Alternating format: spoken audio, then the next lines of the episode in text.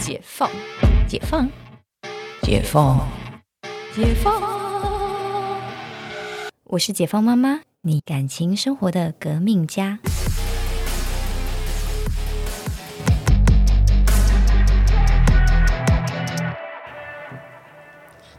大家好，回到解放妈妈，我们今天在聊的是大家其实常常问我的一个问题啊，身为一个医师娘是什么样的感觉？嗯啊，好，哎，Ada 也要一起来聊聊，因为 Ada 还蛮蛮就是像一般人会问出的问题，我觉得一般人呢，对，呃，身为一个医师娘会是什么样感觉？呃，你知道？当医师娘跟当医师他娘不太一样。我们今天要讨论的是当医师娘。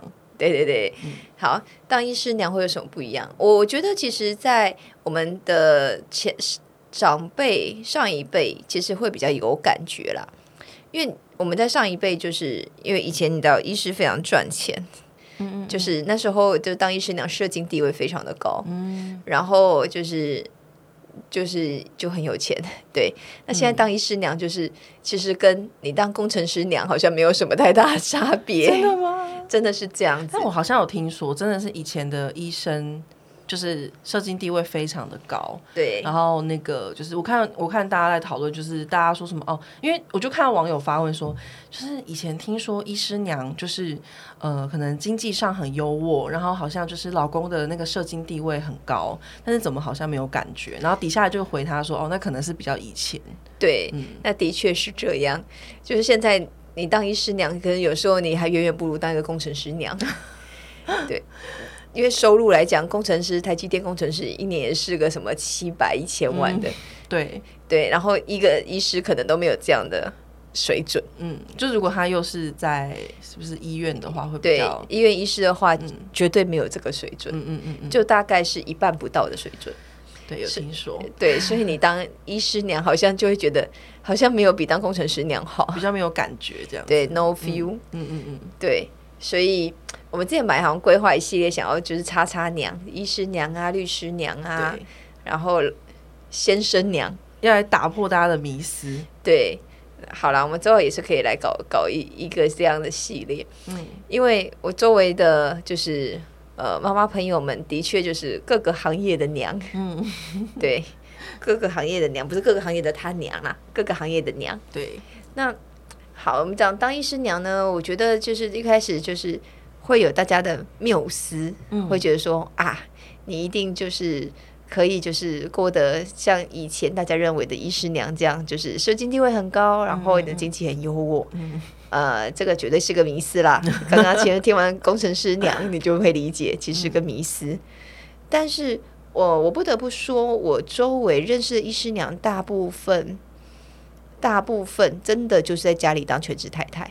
哦，对，大部分而言，因为因为时间的分配关系，对，因为时间分配，因为医师真的是忙，嗯嗯嗯，然后就变成说家里总是有人照顾，嗯，所以其实我认识的医师娘，嗯，可能有八成，哈是没有工作，就是在家里当全职太太的，嗯嗯嗯，对，就是也能够理解。我一开始跟陈医师认识的时候，呃，那时候还在医院，还没有出来诊所的时候。呃，白天要上班，嗯，然后一个月要 on call 十二天，要值班三天，你知道这是那这样子没有那没有休息的时间？对啊，十二天呃十二个小时还是十二？呃，十二呃白天要上班，然后要开刀要看诊，对，然后十二天 on call on call 的意思就是半夜有了急诊刀，你要出来开刀。Oh my god！对，然后呢？那时候是在就是双河医院，在永和，嗯，综合综合，然后双河医院就是生意兴隆，然后双河人很多，对对对，然后你可能双河，然后板桥可能都会往那里送，嗯，因为刚好在交界嘛，嗯，然后所以十二天基本上他最少出来十天，很惊人，My God！对。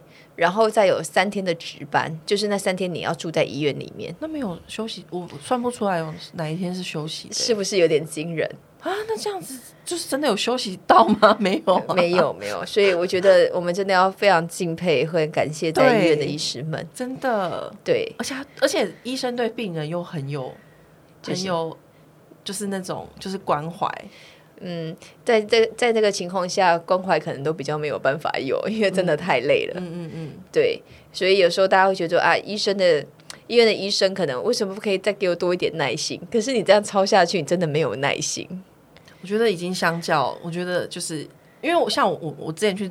就是照顾我妈住院啊什么的，我都觉得医生就是他们就是讲话很快，可是你就会感受到就是他们还是就是会就是还是会有一点基本的关系，我觉得那很了不起。对，是不是？你就听这个就是我们的班表，有没有很可怕？很可怕。对，所以呢，这样子，如果说你有小孩，你当然就很难 很难让那个先生来帮忙你。嗯嗯嗯。对，所以也因此很容易会是全职妈妈或者是全职太太。嗯嗯嗯。对。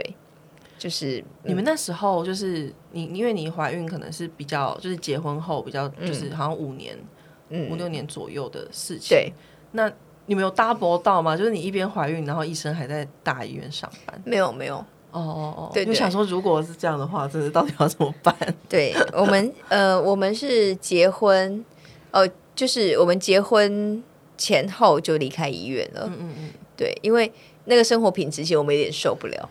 嗯，对我们那时候很严重，你知道忙到我那时候又创业，嗯，然后我们忙到就是我们几乎没什么办法睡觉，因为你听他那个睡觉时间很少，对啊，所以他那个陈教授有一个，我觉得就是特殊技能，就是做手扶梯可以睡着，我觉得每次我觉得很惊人，手扶梯那不是蛮危险的，对，然后快到时候他眼睛就张开，醒过来继续走路，好强哦。很惊人，然后我看过他几次在手扶梯上睡着，然后我就觉得 我没有办法，好可怕。对，所以我觉得当医生有一个很厉害的地方是，他们就是随时随地都能睡。哇塞，因为可能真的就是太累了，时间管理大师，他们真的很厉害。所以他们就会利用各个琐碎的时间。我之前都很想问他说：“你大便会不会睡着？” 很想这样问他。如果连手扶梯都会睡着的话，那大便应该会睡着吧？没关系，因为大便还要动作，还要用力。哦，对。然后都说是也没这么夸张，但手扶梯睡着是真的会。天哪，好危险！对，大家小朋友不要模仿。